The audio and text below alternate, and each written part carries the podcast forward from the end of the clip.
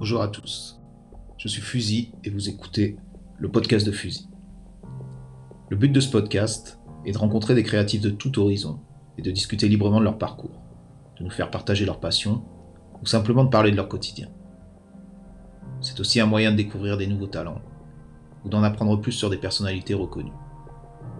Dans ce 19e épisode, je reçois le champion français de boxe thaïlandaise, Jean-Charles Skarbowski.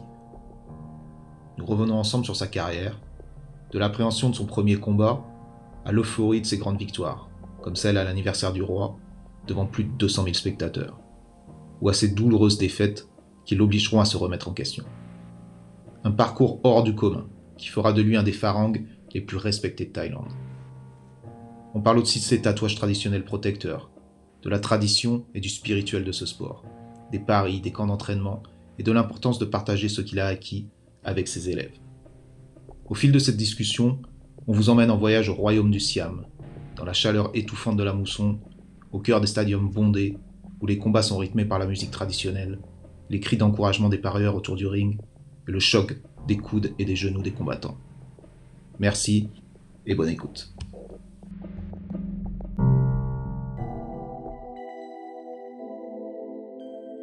Donc, euh, salut Jean-Charles. Déjà, merci d'avoir accepté l'invitation et de venir euh, parler dans le podcast de Fusil. Euh, j'aimerais peut-être que tu puisses te présenter pour les auditeurs qui ne savent pas qui tu es. Jean-Charles Serboski, j'ai été champion de boxe et j'ai eu une carrière en Thaïlande. J'ai boxé un peu partout dans le monde. Aujourd'hui, je, suis rentré en France et j'ai ouvert deux camps de boxe sur Paris. Ok. Voilà. Ok, ok aussi. Ah, t'organises aussi des galas Ok, ok. Et euh, tu viens, tu viens d'où toi? Tu viens de de quel Je suis 18e. Ok. Ok. Euh, c'est c'est quoi? Tu, tu viens de tu viens de quel milieu si ça te si ça te dérange pas d'en parler quoi? Ou de quelle origine? Normal, mes parents sont d'origine de pays de l'Est. D'accord. Oui, voilà. Mm Ok. Je suis euh, master en Thaïlande à, 25 ans, euh, je suis resté 6 ans. C'est là-bas que j'ai appris l'essentiel de ce que je connais aujourd'hui. Mm-hmm. Ok. Ouais, c'est ça. Et comment t'as découvert la boxe en gros? C'était quoi? C'était vers quel âge? Premier, premier entraînement vers, euh, vers 15 ans chez le maître Zetoun, sur Paris. Ok. J'étais intéressé par les arts martiaux. On avait déjà fait du karaté, du kung fu, de l'aïkido, pas mal de, de trucs. Mm-hmm. Et j'ai commencé donc le, le Muay Thai chez euh, maître André Zetoun sur Paris. Et j'ai pas lâché, quoi. Euh, jusqu'à jusqu'à aujourd'hui, parce que euh, bon, c'est-à-dire que j'ai une petite période de creux entre 21 et 24 ans, j'étais blessé à la main, j'avais arrêté. Ouais. Et à 24 ans, à 25 ans, je suis parti m'installer en Thaïlande. Ok. Et justement, comment ça, comment ça s'est passé cette entrée justement chez euh, donc tu dis le André Zetoun, c'était donc ton coach, ton premier coach. Comment ça s'est passé justement cette rencontre là, cette première rencontre? J'ai un, un, un, ami euh, de, de l'époque, un ami d'école, hein, je, en troisième, qui m'a parlé de la boxe À l'époque, c'était pas encore du tout connu, on savait pas tout ce que c'était, mais il savait une réputation sport qui était euh, un sport dur, un sport, euh, pour voir même le, le, plus dur. Hein. Ouais. Et donc, un sport de combat, c'est quand même mieux d'aller dans, dans, les sports les plus durs, hein, parce que qui peut le plus peut le moins. Mmh. Et euh, bon, j'ai pas accroché tout de suite avec ce sport, hein, j'en ai fait un ou deux mois, puis après j'ai arrêté, c'est un an après que je suis revenu et que j'ai vraiment pas, pas lâché. Ok. Et, euh, et c'était quoi? C'était l'époque, euh, c'était quoi? 91 à peu près? 91-92 C'est ça? Ouais. Ouais. Premier combat, c'est en 91. Oh, ok, premier combat 91, ok. Et c'était l'époque, euh, c'était quoi? L'époque Dekers, Joe, Joe Precia et tout ça, c'est ça? Euh, ouais, euh, moi je venais de commencer, donc je connaissais personne. Euh, c'est par, par, la suite, c'est un, un an après, j'ai commencé à connaître les, les, noms des champions. Mais quand, quand j'ai commencé, c'était pas. Euh, à, à, part les, les, à part acheter Karaté Bushido, et euh, sinon on savait pas qui, qui étaient les champions. Pas comme aujourd'hui, où avec Internet, on a accès à tout, quoi, d'un coup. Bien sûr, bien sûr. Donc ouais, t'avais pas d'idole, c'était pas du tout ça, quoi. C'était quoi qui te poussait justement à faire ça? C'était parce que c'était un peu dur, tu t'es dit, ça me correspond? Moi, je cherchais un sport de euh, art martial pour apprendre à, se défendre déjà à la base. D'accord. Euh, comme ça avait la réputation d'être le, le, plus fort, le plus dur, euh, celui qui faisait le plus peur, je me suis dit, bon, bah, c'est forcément celui-là que, le, le, plus efficace. Mm -hmm. Donc, c'est en étant persuadé que ce soit le, le, sport de combat le plus efficace que, j'avais laissé un petit peu le fait de kung fu, le karaté, l'aïkido, euh, la BF. Mais euh, Donc, les entraînements n'étaient pas. Ouais, les entraînements aussi étaient pas les mêmes, quoi. Et donc, tu étais vraiment dans la recherche de, voilà, je veux, je veux maîtriser un sport, autant faire celui qui est le plus dur et celui où, voilà, où, où je vais être le plus fort, quoi. Donc, euh, quitte à faire un sport de combat, va le faire celui qui, qui bat tous les autres. Ouais, ouais, ouais, ouais. Et à cette époque-là, il y avait, c'était ça, quoi. C'était ça, c'était le, le seul sport un peu un peu qui arrivait, qui était, qui changeait, quoi, parce que c'était pas, il y en avait pas à tous les coins de rue non plus des salles de, de boxe taille. Il y avait des salles de karaté, des trucs du judo, tout ce que tu as pu dire précédemment, mais la, la boxe taille, c'était pas non plus le, le sport très connu, quoi. Et bon, il y a toujours pas énormément à Paris. Hein.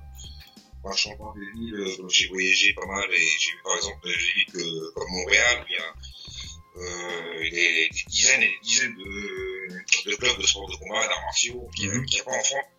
Enfin, du moins à Paris, quoi. À Paris, il n'y a, a, pas plus de, de 10 salles qui proposent du Muay Thai et des millions d'habitants à Paris. C'est fou ça qui s'est pas pris quand même euh, à ce point-là le, le Muay Thai.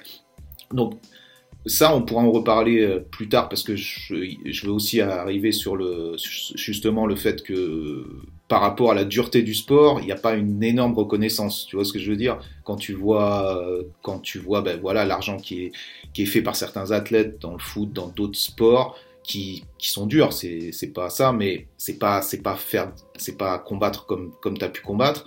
Euh, derrière, en France, il n'y a jamais eu une reconnaissance au moins financière ou même du public. Quoi. Comment, comment tu le vis ça d'ailleurs? Comment tu as pu le, vécu, le, le vivre? Ben, Les gens sont pas, les gens sont pas obligés d'aimer ça non plus, hein, c'est, on peut pas les forcer. Mm -hmm. Et puis, si tout le monde aimait le Muay Thai, euh, ça, ça, ça, fait un peu peur, on serait obligé de sortir avec des couteaux. Quoi. ok, ok, donc ça, ça t'a jamais, euh, ça, t'a jamais choqué ou ça t'a jamais euh, indigné que les gens soient pas, soient pas à fond là-dedans, quoi?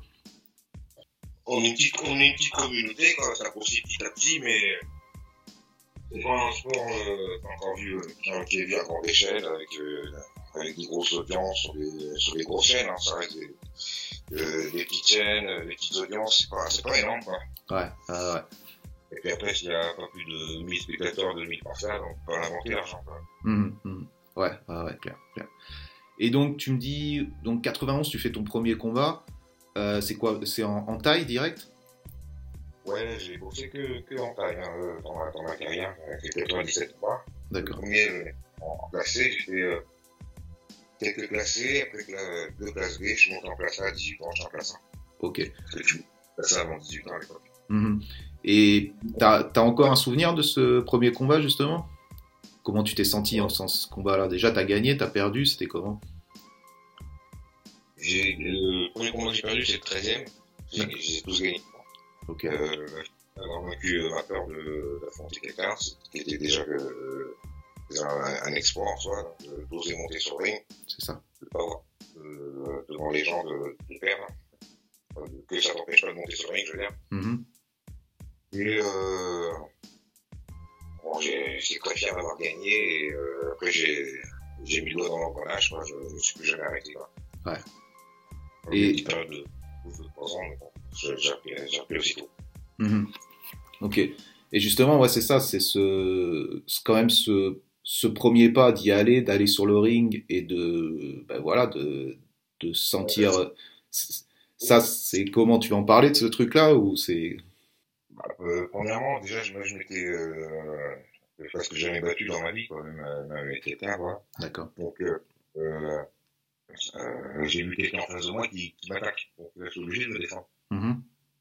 Alors, en plus, bon, vu qu'il y a des règles, c'est protégé, ça sert pas jusqu'à la mort, il n'y a, a, pas peur qu'il y ait une représailles ou quoi que ce soit, donc, donc je, je, me suis lâché, quoi. Et, euh, comme, je me suis rendu compte rapidement que je, que je sentais pas la, la, la douleur. Donc, euh, l'autre. Parce que c'est ça qui me faisait peur. Je me disais, je vais avoir mal, je vais écouter. Et comme je sentais pas la douleur, avec l'adrénaline, M'a sorti pousser des ailes, j'ai confiance en moi et pas mal de des coups de pistolet et des trucs alors mon premier combat. Quoi. Ok. Ok, donc tu as eu. Parce que c'est vrai que c'est ça, c'est un peu ça l'appréhension aussi quand tu fais ton premier combat, c'est de te dire ça va, ça va faire mal. Ça va faire mal, comment ça va faire mal, à quel point ça va faire mal, comment je vais pouvoir le, le, le gérer, quoi. Et toi, tu me dis, avec l'adrénaline et tout, tout de suite, t'as pas senti la, t'as pas senti les coups, t'as pas senti la douleur, quoi. Sur le coup, on sent rien avec la On sent. Bon, à part un coup dans le ventre qui coupe la respiration, mais sinon, euh, on, on sent pas les coups quoi. Donc là, t'enchaînes, t'enchaînes les combats, tu te prends, tu te prends au jeu, tu te prends au, à- voilà, au, au truc. Et tu me dis, tu fais 13 combats avant de, avant de perdre ton, ton premier combat, c'est ça? J'ai fait 12 combats, 12 victoires, c'est le 13e que j'ai perdu. D'accord. Dans les, euh, les 14e, par en plus. Ok. Et le 15e, j'ai fait match nul. Alors que j'avais gagné les 12 premiers, euh, presque 12 par KO. Mhm. Moment de réflexion, euh, un petit moment de doute. Et après, je suis revenu et j'ai signé, euh, je sais pas, euh, 20 victoires d'affilée par KO, moi. Ok. Et tu penses que ça, justement, ça t'a, ça t'a entre gros guillemets, euh, ça t'a aidé justement ces, ces deux défaites, ça t'a fait te remettre en question, mais de, de quelle manière quoi C'est- C'était, quoi un peu la réflexion euh, derrière ça? Tu te dis, j'arrête, euh, je, c'était quoi le truc? Je m'entraîne plus fort, c'était quoi? Euh, ouais, c'est, bah, je réfléchis, hein, de pour- pourquoi j'ai perdu, j'essaie de trouver des solutions et, euh, et, et de changer euh, ma tactique, ma technique. et à chaque fois que j'ai perdu, j'ai essayé de faire une petite révolution dans, dans ma pratique, quoi. Mhm. Donc ouais, tu t'es remis en question, pas mentalement, parce qu'a priori mentalement t'étais étais déjà opérationnel. C'était plus techniquement que tu t'es dit, il faut que je me, faut, Ouais. faut que je change des trucs quoi. Ah oui. Mhm. Ok. Si tu veux, on arrive quoi? On arrive quoi? 94, un truc comme ça, 95. Tu vas, tu vas en, en Thaïlande pour la première fois, c'est ça? Non, la première fois, j'étais 5 ans à 18 ans. D'accord. Parti là-bas, j'ai fait euh, 5, 5 combats, 5, 5 victoires, dans, dans des bars. Ok. Et euh, je suis revenu en France. Et, euh, et tous les ans, du 18 du 18 à 20, 21 ans, je- je vais tous les ans en Thaïlande, je faisais 5 combats dans le mois. Ce qui fait que quand je rentrais, j'avais euh, beaucoup plus d'expérience que les mecs que je rencontrais en combat, qu'eux, ils avaient 5 ou 6, moi, j'avais le double forcément, vu que je, les 5 combats que je faisais en France, euh, les doublais en Thaïlande dans- pendant les vacances où il y avait, en juillet. Ok. Et euh, c'est plus important de faire de, des maximum de combats est en Thaïlande que juste de s'entraîner, parce qu'il y en a beaucoup qui disent oui, je vais m'entraîner en Thaïlande. Mhm. Par contre, ils font un seul combat. Alors, si j'en ai fait 3, 4, 5, 6, ça là, ça devenu beaucoup plus fort. Ok, ton- donc toi, ton, ouais, ton, ton moyen justement de te, te renforcer, de t'améliorer, c'était de combattre en Thaïlande. Et euh, j'imagine, premier, première fois que tu vas là-bas, c'est quoi C'est quand même gros changement, grosse découverte. C'est quoi C'est un, coup de cœur direct ou comment tu le vis justement? Parce que c'est quand même c'est le pays de, de, de ton sport. Un coup, un coup de quoi. Ouais. L'accueil, le sourire des gens, euh, la boxe taille partout, tout le temps. euh, C'est, comme un, j'étais comme un enfant dans un magasin de jouets. Mhm.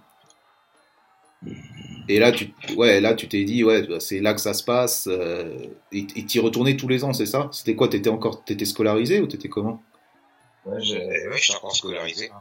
D'accord. jusqu'à jusqu'à jusqu'à, euh, au moment où je suis parti m'installer en Thaïlande à 24-25 ans j'avais j'ai arrêté les, mes études en presque à la fin avant le diplôme puis je suis parti m'installer en Thaïlande pour faire professionnel Ok. Ok. Et, euh, et c'était, c'est quoi tes études? Tu faisais des études de quoi? Et, euh, de- j'ai fait plusieurs trucs et le truc que j'ai fait plus longtemps c'est de l'ostéopathie D'accord. Ok. Et, et c'était que, c'était des études. Tu bossais pas à ce moment-là? euh, non j'ai jamais vraiment bossé quoi j'ai fait des petits boulots trois mois par-ci trois mois par-là D'accord. Ok. À partir de, à partir de quand justement t'as, t'as pu vivre de ça? De la Bah, quand je boxe. suis parti de 25 ans Mhm. Euh, je me suis dit, je vais vivre de la boxe thaï, et là, j'étais obligé de, d'avoir une rigueur, de m'entraîner et de progresser forcément, parce que le niveau tailles, il était vraiment au-dessus, quoi. D'accord. Et, et ça, donc 25 ans, tu pars là-bas. tu te dis, je, je vais habiter là-bas, mais bon, c'est beau sur le papier, mais comment ça s'est passé? Parce que ça doit, ça doit pas être easy, justement. Tu, tu parlais taille déjà? Euh, je connaissais deux trois mots, mais comme je venais qu'en vacances, j'ai pas vraiment euh, approfondi. C'est quand je suis parti pour m'installer là-bas que j'ai commencé vraiment à apprendre la culture taille et euh, la langue taille. Et, euh, au fur et à mesure, forcément, la boxe arrive. Ouais.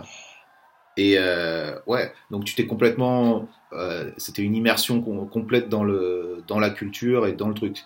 ça veut dire c'était quoi? C'était tu t'entraînais, tu t'entraînais tous les jours? C'était comment ton rythme? C'était quoi ton quotidien justement?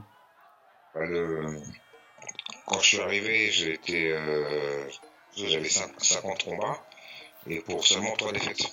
Ok. Euh, la première année où je, me suis installé au, jeu Kijim, j'ai pas trop mis les pieds au club et j'ai enchaîné euh, presque 7 défaites d'affilée. Ok. Et donc là, pareil, redoute, reprise de conscience, réflexion. Et après, j'ai enchaîné euh, pas mal de combats de victoire par KO, notamment contre le, champion de Lupini et le champion de Raja en titre, en 63 kg 5, que j'ai battu l'un après l'autre, par KO en plus au premier round. Et là, ça, ça a lancé complètement ma carrière en Thaïlande. Et j'ai aussi battu KO euh, Renault. Renault n'avait jamais été tombé KO, n'avait jamais été mis KO pour la boxe absolument tout le monde, hein, Ramon Decker euh, et, tous les autres Français. Euh, personne n'avait jamais mis KO. Et j'étais le premier le seul à avoir mis KO depuis. Quoi. Et comment ça se passe justement? T'avais un, avais un manager, un mec qui, qui te trouvait les combats? C'était, comment ça se passe ça concrètement? Bah, J'étais dans, dans l'équipe du Gym avec le directeur, M. Somat, hein, qui, est, euh, qui, est, euh, qui, est, un manager déjà, et j'ai, après j'ai la chance de rencontrer un, journaliste qui lui a fait totalement exploser ma carrière euh, d'un coup, euh, d'un coup de d'un coup quoi. Mm-hmm je l'ai connu. Il m'a pris sous son aile, il m'a dit je vais m'occuper de toi et euh, j'ai trouvé des combats et, euh, je vais te reconnaître. Et comme il passait à la télé, dans les magazines, euh, speaker officiel de tous les combats, le speaker le plus connu de Thaïlande, il m'a fait passer euh, dans toutes les émissions où il, où il travaillait. Et en une semaine, j'ai acquis une notoriété incroyable dans toute la Thaïlande. Ok, donc tu t'es vraiment impliqué ou tu t'es immergé dans la culture. J'aimerais bien que tu tu me dises un peu justement euh, quelle est la différence quand tu combats en Thaïlande que quand tu combats en France? C'est-à-dire euh, déjà le rythme un peu de, tu vois, pour les gens qui qui captent pas ce que c'est vraiment la, la boxe thaï ou qui ont vu, tout le monde a vu des images, tout le monde a vu des trucs, mais comment ça se passe par rapport au, au rythme, tu vois, du, du combat? C'est-à-dire que je sais que euh, t'as le premier round, c'est plus pour les paris, t'as as quelque chose, t'as un rythme qui est beaucoup plus différent que celui qui est, qui est en France. Je me trompe ou pas? Bah, euh, en, Thaïlande, ils vont. Euh, apparemment, j'ai entendu dire, et puis ça. Moi j'ai compris ça, ça a changé pas mal. Que les juges, ils, ils, vont noter que le quatrième round. Les trois premiers rounds, ils vont donner l'égalité. Ok. Et Donc, ça s'arrête les trois premiers rounds. Euh, si, si le mec est encore debout, quatrième round, il avance et euh, dessus, et puis il gagne au point. Quoi. Ok. Et ça, ça c'est dû à quoi? Pourquoi, pourquoi ça fonctionne comme ça? Bah, euh, moi je pense que c'est intelligent de faire comme ça parce que euh, pendant les trois premiers rounds, les gens ils sortent juste euh, ce qu'ils de la force. Et quand ils ont plus de force, il reste que la technique et le quatrième round, donc on jugera celui qui est le, le plus technicien. Quoi. Ok. C'est le technique sous quatrième round sans fatiguer. Quoi. Tout, en, tout, en gardant euh, un, un, score de 50-50. C'est-à-dire ne pas se laisser faire non plus, parce que si euh, l'autre fait rien 3 rounds et qu'il se prend des coups, oui, les juges vont loter. Mm Il suffit de euh, presque coup pour coup, le trois premiers rounds, sans trop se fatiguer, sans, sans faire d'étincelles. Pour avoir le quatrième round, euh, pouvoir le battre d'un ou deux coups de pied, euh, parce que comme ce sont des professionnels, ils n'ont pas intérêt à tout miser sur un combat, euh, et après euh, avoir deux ou trois semaines de récup, parce qu'ils ont mal partout. Euh, quand ils doivent une fois toutes les trois semaines, ils vont boxer euh, de manière professionnelle. Voilà. Donc, euh, et tout ça est intelligent, quoi. C'est ça. Euh, parce que si, si, on, pendant, pendant trois rounds, le mec il, euh, il a le dessus et qu'après il est cuit, ça veut dire que s'il n'y a pas de limite de round, l'autre il finit par gagner par KO, quoi. Mmh. Donc c'est tout par rapport à comment tu gères justement ton. Voilà, un, tu. Un combattant qui finit, euh, qui finit intact. Mmh. C'est le mec qui euh, la tête en sang, il n'en peut plus, euh, et que l'autre il a rien, t'en comprends pas quoi. Ok. Tu veux pas gagner, tu veux pas gagner, quoi. Tu finis le combat, t'es épuisé, t'es en sang, euh, l'autre il a rien, il est tranquille, avec le sourire. Il n'y a pas besoin de regarder le combat, quoi. Tu vois la tête, tu dis qui a gagné, bah c'est lui, hein, c'est, c'est celui qui est encore, encore clair, quoi, encore beau, encore, encore frais, quoi. Ouais. Après, pas besoin de le regarder, quoi. Tu, tu, vois, tu vois le résultat, quoi. Et justement, ouais, il y a un truc qui est, qui est important, c'est que toi, t'as as fait combien de combats en tout dans ta carrière? 97. 97. Et quand tu vois un peu le nombre, euh, le nombre de, de combats, le, le palmarès de certains champions justement en taille, c'est des, nombres qui sont, qui sont incroyables. C'est quoi? C'est des 200, des 200 combats. Déjà, bon, déjà 97, c'est énorme. Mais ce que je veux dire par là, c'est que les mecs, ils, ils- ils combattent quoi? C'est quoi le, le, le rythme de combat? Toutes les trois semaines C'est quoi? Ou plus que ça? Il commence à 6, à 6 ou 7 ans. Ok. 7 ans, ils peuvent faire euh, le week-end, le, le week-end avec des combats, ils peuvent faire 2-3 combats dans la soirée. Ok. Ils, ils se blessent. Ils se blessent. Ils ont des gros bancs, euh, et euh, ils mettent des coups de pied dans les, dans les épaules, euh, pas dans, pas, pas dans les jambes, pas ça mal. Et euh, c'est ça avoir plus de points, en plus les coups de pied euh, les médians, quoi, les toi. Donc euh, il y a quand même des blessures bien sûr, mais ils peuvent, s'ils sont pas blessés, s'ils font un combat technique, ils peuvent faire trois combats dans la soirée. Quoi. Mhm. Et, euh, ils peuvent, remettre le couvert le lendemain. Euh, donc ce qui fait qu'à 15-16 ans, ils, peuvent déjà avoir 150 200 combats. Quoi. D'accord, ok. Après, par la suite, quand ils sont célèbres, ils ne peuvent pas faire plus de- plus d'un combat par mois, parce qu'il leur faut quand même, ils font du 10, 11 combats par, par an, quoi, quand ils, quand ils gagnent des champions, quoi. Mais c'est dans les débuts de leur carrière où ils peuvent faire, euh, ils peuvent faire 4 combats dans le week-end. Donc ce grand nombre de combats, quand ça augmente en, en termes de nombre de combats, ça se fait quand c'est avant 15 ans, quoi. Avant qu'ils soient vraiment professionnels, quoi. Les célèbres, ils peuvent prendre, euh, je sais pas combien de milliers d'euros, euh, deux fois par, deux fois par mois, quoi. Alors, C'est des milliers d'euros, c'est ça monte pas à des centaines de milliers, quoi. Mais, euh, ouais, les, les mecs qui sont célèbres, regarde, euh, les, cha- les champions, les stars, ils font quoi? Ils font un combat tous les mois et demi, quoi. Ok. Et ça, justement, justement à l'époque où toi, où toi, t'étais une star, où t'as été, euh, t'as été donc euh, numéro 1 du, du Raja, c'est ça? Ouais, ouais, c'est ça. Ouais. Financièrement, c'était donc c'était ton métier. Et est-ce que euh, à cette époque-là, par exemple, c'est combien une, une victoire Combien combien t'es payé justement pour faire ce, ce sport? À les, les, les primes des meilleurs boxeurs en Thaïlande, là, Ouais. à l'heure actuelle, c'est euh, 200 000 bahts pour, un, pour une victoire, pour un combat, je veux dire. Sur ces 200 000 bahts, il- le, le camp va prendre la moitié, donc il leur reste 100 000 bahts. Sur ces 100 000, euh, je pense que la plupart donnent la moitié à leur famille. Il reste, il reste de quoi survivre. Parce que Et 200 000 bahts, ça fait combien en, en euros ça?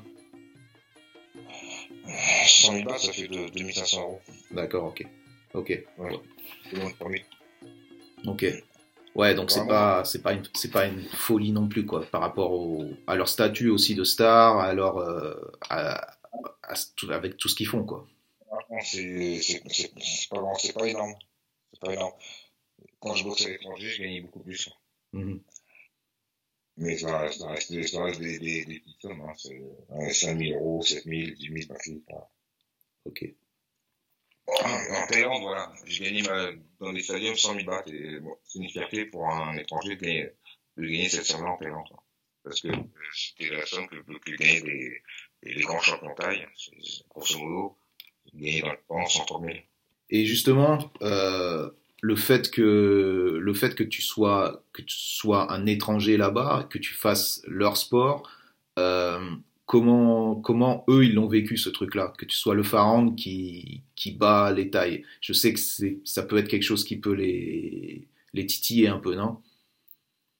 Bah, déjà, pour moi, je suis pas le premier pharaon qui a battu des tailles. hein. Il y en a eu pas mal, pas mal avant moi. Bien sûr. Euh, moi, la seule petite différence, c'est que j'étais le premier qui, qui soit parti en Thaïlande et qui a fait euh, une longue carrière et qui a, qui a réussi à faire professionnel de la boxe.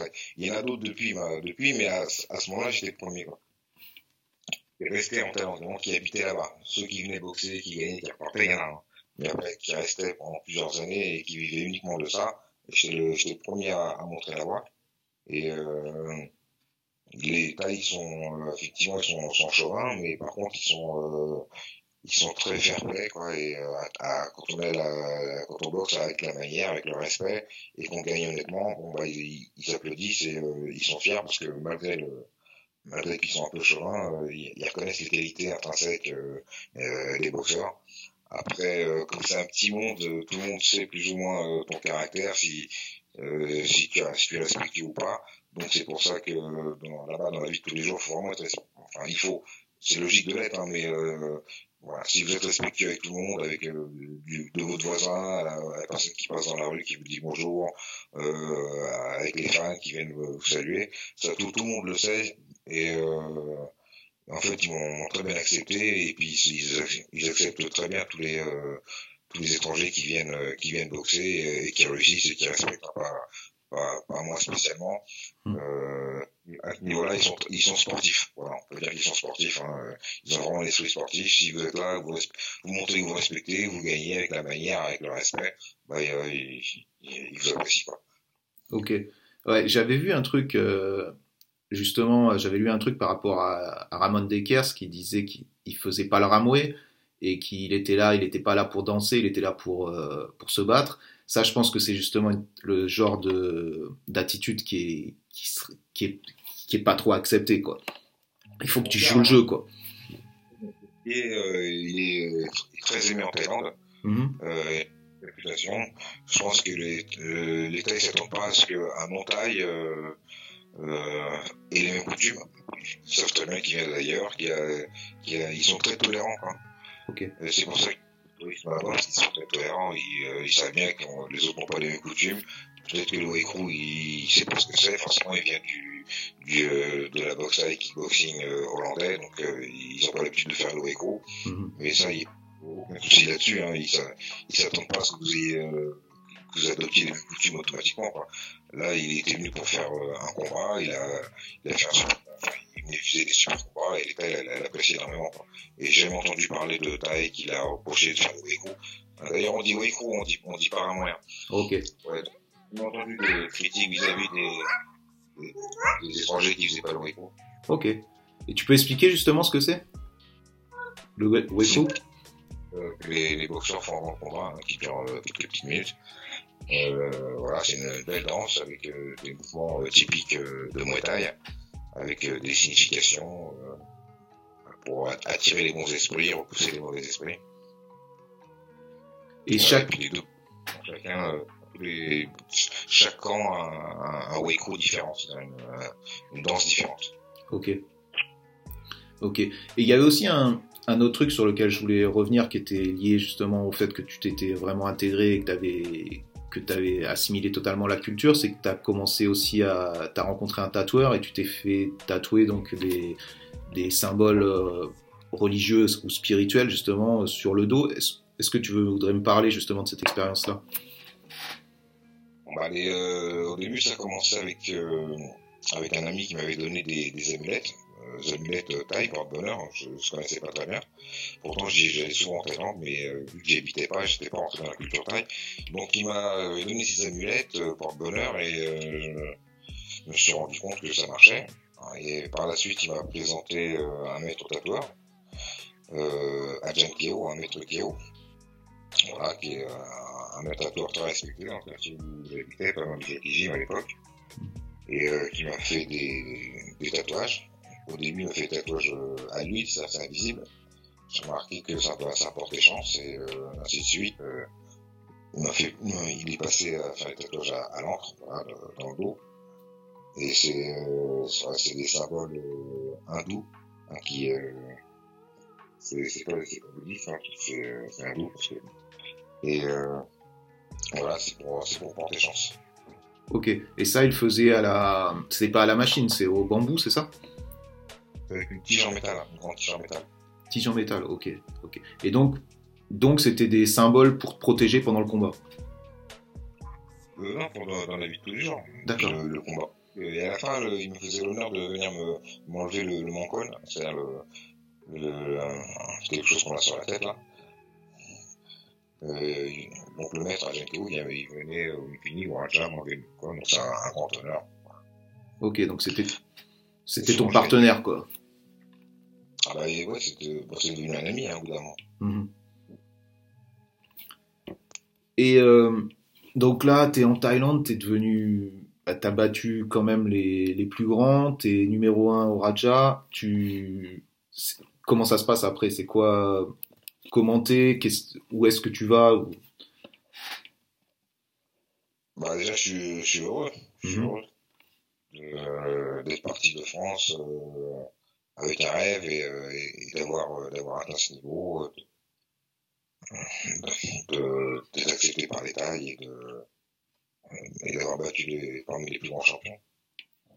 Après, comme ça reste un métier, bon, on continue, on fait, on fait des combats, après c'est pour... quand ça devient, ça, après ça devient pour, pour gagner de l'argent quand on devient professionnel. Ouais on va pas s'arrêter euh, à un premier championnat du monde, enfin on continue. Et justement, euh, justement, à, à, quel moment tu dis euh, ça va être le combat de trop? Quand est-ce que tu commences à penser justement au, futur, à te dire euh, ouais, quand est-ce que je veux arrêter, où est-ce que je veux aller? Parce que tu es allé super loin, donc à quel moment tu, tu te mets une limite, quoi? Ou tu penses au moins? Bah, il, y a, un moment dans, dans ma connaissance de, de la technique du Muay Thai, euh, je commence à, à, à, dire que si je, je commence à comprendre de plus en plus, et je me dis, bon, bah, si, si au bout d'un moment j'ai tout compris, ça sert à quoi que je le fasse? Déjà, je le faisais pas bon, euh, je le faisais pour plaisir, là, j'étais parti pour, euh, pour plaisir. Donc, euh, j'aurais pu très bien rester en France et, euh, et travailler ici. Euh, je me suis dit, donc, quand j'aurai appris toutes les, euh, ce que j'ai à savoir là-dessus, j'aurai plus besoin de, de le prouver, ni de monter sur le ring. Et euh, au fur et à mesure, euh, le dernier combat que j'ai fait, j'étais, euh, j'étais pas du tout prêt. Et euh, je, enfin, je me suis pris un KO, premier round, hein, à moitié KO, mais moi j'avais plus abandonné que, que KO. Et je me suis dit que euh, là c'était, c'était le dernier combat. Hein. J'avais, j'avais plus rien à, à prouver je savais ce que je valais et euh, j'ai plus l'envie de, de prouver quoi. J'estimais ça en, en, savoir assez. Ok. Et quand tu dis prouver, c'était te prouver à toi-même ou prouver aux gens? Bah c'était euh, bon, quand je quand le mec m'a mis un coup de poing, je suis tombé. Euh, il était beaucoup plus fort hein, donc et, j'allais me relever, hein, normal, parce que j'étais j'étais pas vraiment KO. Hein. Et euh, je me suis posé la question pour une fraction de seconde, je me dis mais si je me relève, euh, qu'est-ce qui va se passer là mmh. Euh, Non, si je, si je m'enlève, bon, je me dis si je m'enlève, je, je me dis si je m'enlève, je suis sûr que ça va être dur. Ça va être dur, mais bon, je peux pas euh, lâcher je pas quoi. Mmh. Et euh, et euh, puis d'un coup, je, je, me suis dit, oui, mais si je reste, si, que si je reste assis, ça va être plus facile, je vais, de toute façon, je vais perdre. Mais si je reste assis, je vais perdre en prenant moins de coups. Et je me suis demandé, mais qu'est-ce que, qu'est-ce que les gens vont, vont penser de moi à ce moment-là? Et, euh, et, après, je me suis dit, ouais, je m'en fous de ce que les gens vont penser de moi.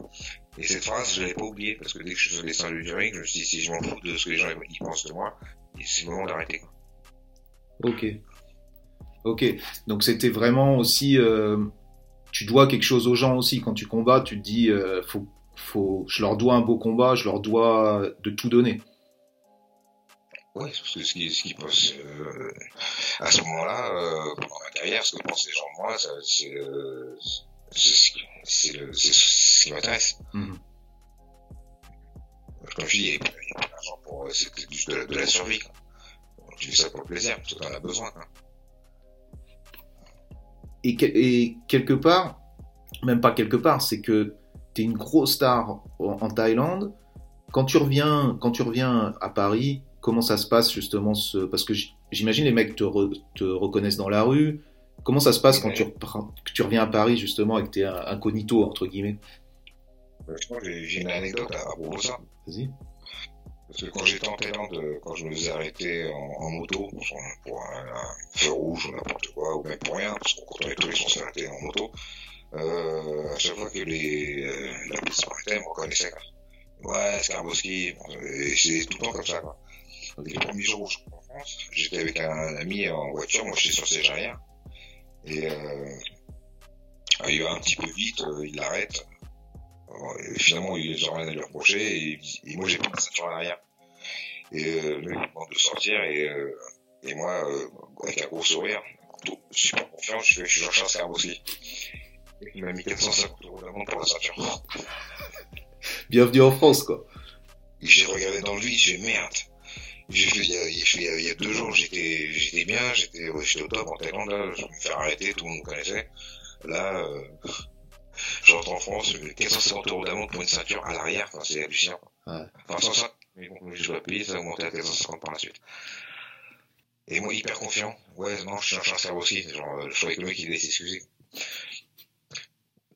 Ouais, donc donc c'est vraiment c'est ouais c'est vraiment un, une différence entre entre ta vie en Thaïlande et en France. Comment après qu'est-ce qui se passe une fois que justement t'arrêtes euh, t'arrêtes la boxe, euh, t'es de retour en France, c'est quoi t'es parti justement sur ce surmonter la salle et être un coach toi-même?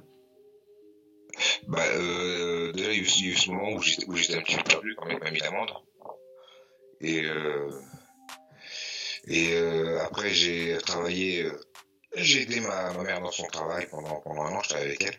Okay. Euh, et j'avais un petit peu, j'avais mis la boxe de côté, hein, parce que j'étais rentré aussi pour, pour l'aider. Et, euh, et puis ouais, un an après, un petit peu moins, huit mois après, huit, dix mois après, j'ai euh, j'ai cherché une salle de boxe et j'ai trouvé euh, tout de suite hein, l'ancien endroit où je m'entraînais moi-même, hein, dans un club. T'as ouvert ta salle donc à, à l'endroit où tu t'entraînais avant? Ouais, c'est pas joué, hein, j'ai repris, j'ai repris le créneau, hein, parce que André Zitoun avait ouvert sa propre salle et avait laissé un créneau libre, donc j'ai repris sous le créneau de boxe D'accord, ok. Ok. Et justement, euh, t'avais besoin justement de passer, passer un peu le flambeau, d'apprendre justement toutes, toutes ces techniques? Comment ça s'est, comment ça s'est fait ce, ce sentiment-là? T'avais ce besoin de passer, passer tes techniques aux gens? Bah oui, c'était euh, carrément obligé parce que j'avais appris des trucs les, les derniers mois, des, euh, des vraiment des secrets quoi, qui permettaient de voir la boxe complètement différemment et de comprendre pas mal de trucs quoi, et que je j'avais même jamais entendu parler avant. Et je me dis je peux pas euh, pas les enseigner quoi, c'est c'est vraiment bête quoi. toutes ces années à, à apprendre, euh, par, parvenir à connaître deux trois secrets. Et euh, depuis après j'en ai j'en ai appris d'autres en plus. Mais à ce moment-là, je n'avais que deux droits, mais c'est déjà des secrets, quoi. Et euh, je ne pouvais pas les, les, garder pour moi, ça ne servait à rien, quoi. Il fallait absolument que je les transmette. Ok. Et justement, tu, tu ressens un épanouissement à faire passer ces trucs-là et à voir des jeunes que tu formes qui, qui peuvent a priori devenir des champions ou les voir évoluer, c'est c'est c'est un autre taf, mais ça t'apporte? Ouais, j'aime ça, oui, partager, euh, donner du sourire, donner de la confiance aux gens, oui. Ouais, j'adore ça, c'est un vrai bonheur. Et justement, euh, ce, cette vie que tu as passée en Thaïlande, tu es resté combien de temps là-bas? En Thaïlande 5 ans, c'est ça? Ouais, tout, si tu comptes les 6 ans où je suis resté non-stop, plus tous les mois où j'ai en vacances, ça fait peut-être 8 ans. D'accord, ok. Et t'as jamais, jamais voulu y rester pour la vie? Pourquoi Qu'est-ce qui a fait que tu as voulu revenir en France justement? Bah si, pendant la période où j'étais parti euh, pendant les 6 ans, je pensais rester à Villa. Ouais. Euh, bah après, j'ai, quand, quand j'avais décidé d'arrêter les combats, euh, je me suis dit, bon, j'ai, j'ai ouvert un camp en Thaïlande. Mais euh, je me suis dit que je les connaissances que j'ai vont être beaucoup plus utiles en France que, qu'en Thaïlande. Ok. Et quand tu revois ta, quand tu repenses à ta carrière et tout, il y a des moments, quel quels moments ont été les moments clés pour toi justement C'est ces victoires en Thaïlande? Quels, ont été les moments clés? Un premier moment clé, euh, la victoire euh, à Las Vegas contre Robert. C'est par la suite, c'est Robert qui m'a invité à rester en Thaïlande. C'est pour ça que je suis parti m'installer. Parce que c'est lui qui m'avait dit je t'invite, il me dit je m'occuperai de toi. Donc euh, j'avais confiance. Je suis parti le, rejoindre. Donc le deuxième combat clé, c'est euh, quand, j'ai battu les, le champion du, du Raja et du Nupini par au premier round, ça c'était important parce que ça m'a fait, euh, ça m'a permis d'être premier du, du Raja, c'était historique à, à, cette époque. Mm. Et, euh, un combat anniversaire du roi aussi contre euh, Lembodio, euh, où, où, j'étais acclamé et, et euh, j'ai eu l'honneur de, de, porter le, le, portrait du roi au-dessus de ma tête, hein, de faire un, tour de ring avec, hein, pour, pour, montrer euh, mon attachement à la culture thaïlandaise. la culture taille, pardon. Voilà, ça c'est des, euh, des, des, combats clés. Il y, a, y des défaites qui sont des, combats clés aussi, des, des combats importants. Et, et, puis mon dernier combat où, je me suis rendu compte qu'il fallait que je m'arrête. Ouais. Et justement, tu vois, tu parlais du, euh, de l'anniversaire du roi. Est-ce que tu pourrais euh, un petit peu développer ce que c'est pour les gens qui connaissent pas et ce, quelle est l'ampleur justement de, de, cette rencontre et de, ce, de cet anniversaire? C'est un, un, un, combat qui est en, en, plein air, avec euh, la rumeur dit 200 000 spectateurs. Mm -hmm. euh, ils ont tous une bougie dans la nuit, donc on voit 200 000 bougies euh, allumées quand on est sur le ring. C'est un spectacle unique. Parce que de là où on est placé sur le ring, on peut, on peut voir les quatre côtés. Ouais. Personne voir. Il absolument faut être sur le ring pour voir ça. Et pour être sur le ring, il faut faire partie de, de l'élite mondiale du Muay Thai parce qu'il n'y a que des, que des stars, que des grands champions. C'était pendant une période, mais après, euh, maintenant c'est fini, c'est plus, plus comme avant. Ok. Et, et ouais, j'imagine avoir ces 200 000 personnes, donc spectateurs, on parle pas de téléspectateurs, on parle de spectateurs qui sont là, c'est une clameur, c'est une grosse pression, quoi. Mais après, après quand, quand, on est sur ring, on se concentre sur l'adversaire. tous, les, tous les pros, ils se concentrent sur l'adversaire, peu importe. Hein. Que ce soit un petit, un petit, un petit gymnase de Paris ou l'anniversaire du roi, la pression, elle est, elle est la même au, au, moment du combat. Quoi. Ouais. Mais, le, mais, la beauté euh, de ce qu'on voit, oui, ce, ce jour-là, le jour de l'anniversaire du roi, c'est exceptionnel. Et de 200 000 bougies, euh, tout le monde a une bougie, tout le monde est éclairé. Ils chantent. Ils, ils chantent. C'est euh, impressionnant. Ouais, ça doit être impressionnant. Et euh, as, à part cette euh, omniprésence donc en, en, Thaïlande, cette, cette euh, euh, pas cette obsession, mais au moins ce, le fait que tu t'es complètement imprégné là-dedans et que tu as combattu là-bas parce que c'était là qu'il fallait aller. Tu as combattu aussi ailleurs dans le monde. Tu me parlais de Las Vegas. Est-ce que tu as, as, combattu plus aux États-Unis, au Japon, je crois aussi? Oui, Tokyo trois fois, Nouvelle-Zélande deux fois. Euh, Cambodge trois fois. Oui. Uh -huh. Puis en Europe, hein, Italie, Allemagne. Ça, quand, tu disais ce gros truc où il y a eu euh, cette grosse rencontre qu'il y avait euh, à Las Vegas, ça s'est pas, euh, ça n'a pas explosé ce truc de, des États-Unis et tout, parce qu'on disait aussi pareil pour que la boxe thaï avait pas énormément d'ampleur autre qu'en Thaïlande. Ouais, t'as pas vu, t'as pas pu exploser aux États-Unis ou ailleurs que, que ça. Et ça t'a pas intéressé? Bah, aux États-Unis, il n'y a pas de, il y, y, y, avait pas de niveau à l'époque, ni, ni, de compétition. Maintenant, il y en a un petit peu plus, mais ça reste, ça reste pas, euh, ils sont pas super. C'est pas, pas eux qui sont au meilleur niveau. Ouais. La France est, est bien meilleure. Hein. Ouais. Et je vois comment tu, tu vois après là je pars plus sur les sports de combat en général, mais comment tu vois justement l'explosion de du MMA Est-ce que ça t'a ça t'a touché ce truc-là? Est-ce que tu l'as vu arriver? Comment comment tu, tu sens ça? En tout cas, en tout cas c'est bien parce que si euh, plus il y a de, de, MMA, plus ils auront besoin de boxe mm -hmm.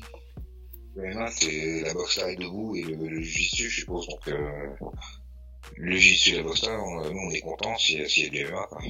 Donc, euh, mais en tout cas, c'est bon pour la boxe Si c'est connu, tout le monde voudra faire de la boxe aussi. Quoi. Ouais, ah, c'est clair. Ouais, ça aide. Et justement, toi, t'as pu, euh, as pu entraîner des gens du MMA Oui, il y a quelques, quelques, quelques boxeurs de, de, MMA qui passent de temps en temps à la salle ouais, pour se parfaire euh, en, en boxe pied-point. J'avais, il y avait ce truc euh, de Georges Saint-Pierre là, qui est un, qui est un, donc un champion euh, canadien de MMA du UFC qui, avait fait appel à toi et, il y a eu un, petit show, euh, ou un, pas un petit show d'ailleurs, un super gros show dont tu as fait partie. Tu as envie d'en parler de ce truc-là parce que ça a, l'air d'être une sacrée anecdote? Euh, oui, bon, Georges Saint-Pierre m'a invité, euh, donc je suis parti avec, avec des amis pour, pour, une petite semaine. Hein, et euh, donc j'ai fait quelques, une petite heure ou deux euh, dans cette émission. Quoi. Ils ont gardé un, un, un, épisode de 3 minutes hein, qui, a fait, qui a fait le tour du monde. J'ai fait venir ici mon ami Jean-Charles Skarbowski. C'est un très bon ami. C'est un entraîneur de Muay Thai à Paris. Paris, France. C'est quelqu'un de différent, c'est une sorte de libre penseur.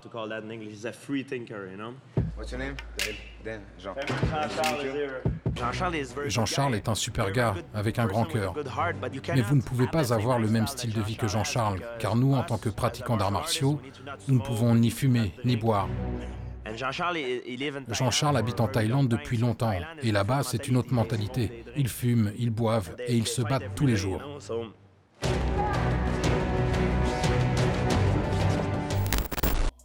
Après, euh, je trouve ça un petit peu, un petit peu bizarre euh, qu'un mec t'invite euh, dans un pays étranger, il t'emmène dans des bars, dans des discos, et le lendemain matin, il va dire euh, oui, alors mon pote, euh, il boit de l'alcool, il, il fume.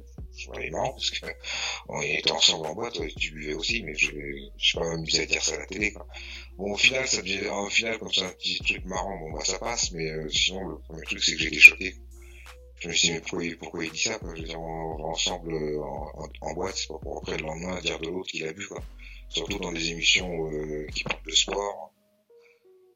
Bon, ça m'a fait un petit peu halluciner, quoi. Mais l'émission reste marrante, quoi. Et euh, le personnage qu'ils ont décrit, et au final, au fur et à mesure, je finis par tomber amoureux du personnage.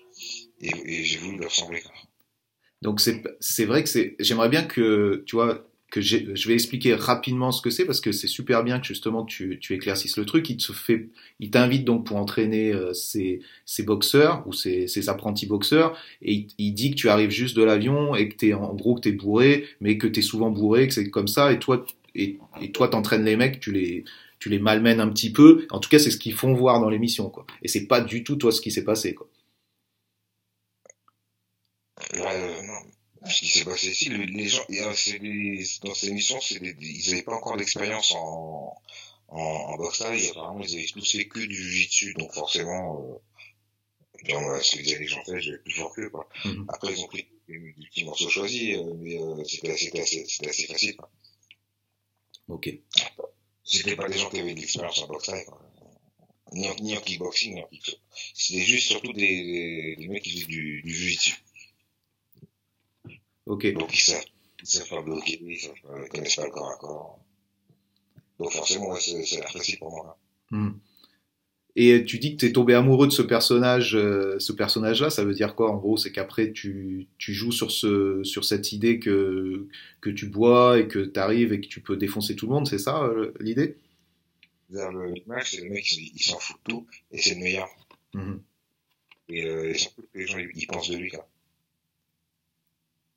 Et c'est comme ça que tu te vois? Bah, c'est, c'est le, c'est ce que, ce que j'ai ressenti du, du personnage, qu'ils, euh, qu'ils ont décrit, quoi. et, et tu penses que ça te correspond ou pas? Bah non, mais bon, au final, je, je finis par, euh, par, par imiter le personnage pour, pour, pour devenir. Ok. Et ça, ça tu, tu dis, ça c'est quoi? C'est après l'émission, te- tu dis que tu as, imité le personnage pour le devenir? Ouais, c'est ça, ouais? Ok, ok. Donc, euh, donc tu bois ou tu bois pas à la fin? Ouais, je vois pas avant les entraînements, quoi. Ouais. Mais, euh, ouais, je vois un petit coup après l'entraînement, mais, euh, pas, pas avant, quoi. Avant, euh, ça donne envie de vomir. J'ai bu une fois avant de m'entraîner, j'ai vomi, donc, euh, je peux pas recommencer, quoi. Ouais, donc ouais. Mais c'est vrai que c'était que c'était euh, que c'est marrant pour tous les mecs, euh, surtout quand tu sais comment c'est dur de s'entraîner, comment c'est dur de combattre, de se dire ouais ce mec-là ou d'inventer ce, ce mythe de dire le mec va va être bourré, va arriver, va défoncer tout le monde euh, au Loupili ou, ou peu importe où. Ben, euh, ouais, c'est, euh, c'est un super héros, quoi. Ouais, ouais, ouais, c'est ça. Euh, Jean-Charles, comment tu vois, comment tu vois maintenant, après cette longue carrière, après ce que tu as vécu, ces voyages, toutes ces expériences, comment, comment tu vois le futur justement maintenant? Euh, bah, moi, euh, j'ai mes deux, deux camps de bataille sur Paris, là, euh, voilà. Et, euh, ça marche, ça marche, ça marche bien, il y a du monde, euh, les gens sont contents, là, euh, même avec le, le virus, là, ils sont dans les avenirs avec, euh, avec euh, certains papiers médicaux qui prouvent que, ils sont, sont obligés de pratiquer le sport. Ok. C'est presque euh, le seul endroit, le, un des derniers endroits de liberté dans Paris, quoi. Donc là, tu continues, tu continues tous les soirs à faire des entraînements. Non, c'est pas tous les soirs, c'est de, de, de 9h à 20h seulement. Ok. Ok. C'est euh, 13 heures par jour. Ok. Et, euh, et ça, justement, justement, toi, quand, quand tu étais euh, dans ton quotidien d'entraînement, c'était quoi justement le, le nombre d'heures que tu t'entraînais par jour? Deux heures le matin, deux heures l'après-midi. D'accord. Ok. Ok. Et qu'est-ce que ça serait quoi ton conseil justement pour pour un mec, qui, un jeune qui arrive là-dedans, qui a envie d'être un champion, c'est quoi? Bah de bien écouter son professeur et euh, s'entraîner à fond. Ouais. Ok. Bon, merci beaucoup Jean-Charles, merci pour ton temps. Euh, bravo encore pour ta carrière et voilà tout ce que tu as fait. Et euh, bah, qu'est-ce que qu'est-ce que je peux te souhaiter maintenant alors? Qu'est-ce qu'on peut te souhaiter? Bah, j'ai tout ce dont, je peux souhaiter. Donc, que ça continue. Que ça continue? Ok, bah j'en mets. Merci beaucoup. merci à toi, à bientôt. À bientôt.